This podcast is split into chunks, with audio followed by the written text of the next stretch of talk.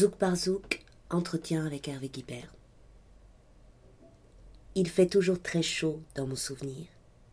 Je suis assise contre un talus ou appuyée à une barrière, et tout ce que je regarde me rend triste.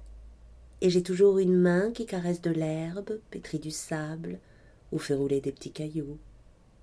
C'étaient mes plaisirs solitaires dans mon ennui de petite fille. Je croyais que la vie, ça allait toujours être ça, ce qui fait que je n'y tenais pas tellement. J'étais très imprudente.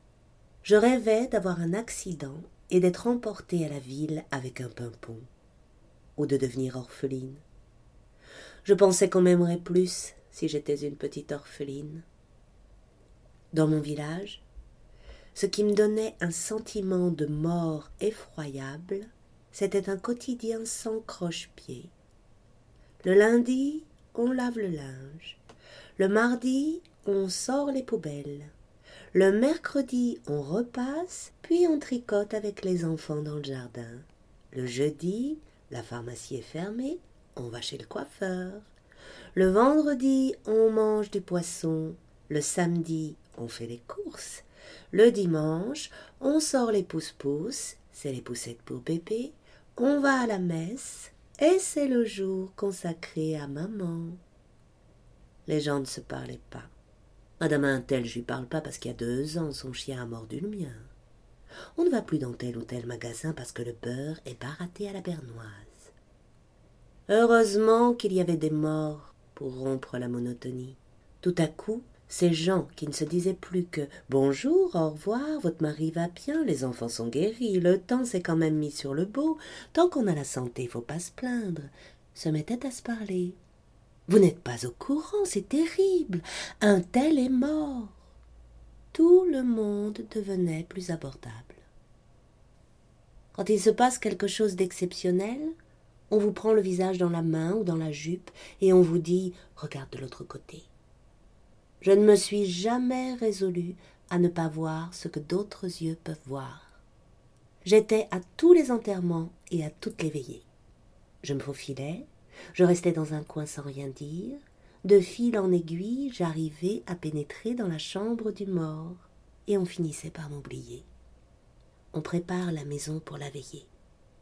On vide une pièce, on laisse juste l'armoire à vaisselle et des chaises pour s'asseoir.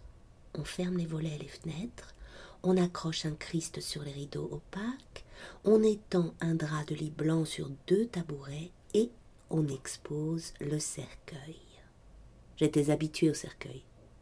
Je regardais la télé assise sur des cercueils, parce que l'entrepreneur des pompes funèbres était le seul gars du village qui avait la télé. Je sais exactement comment c'est fait. Il y a de la dentelle en papier, des petits coussins, et suivant ce qu'on a dans son porte-monnaie, on peut avoir de la dentelle de Limoges.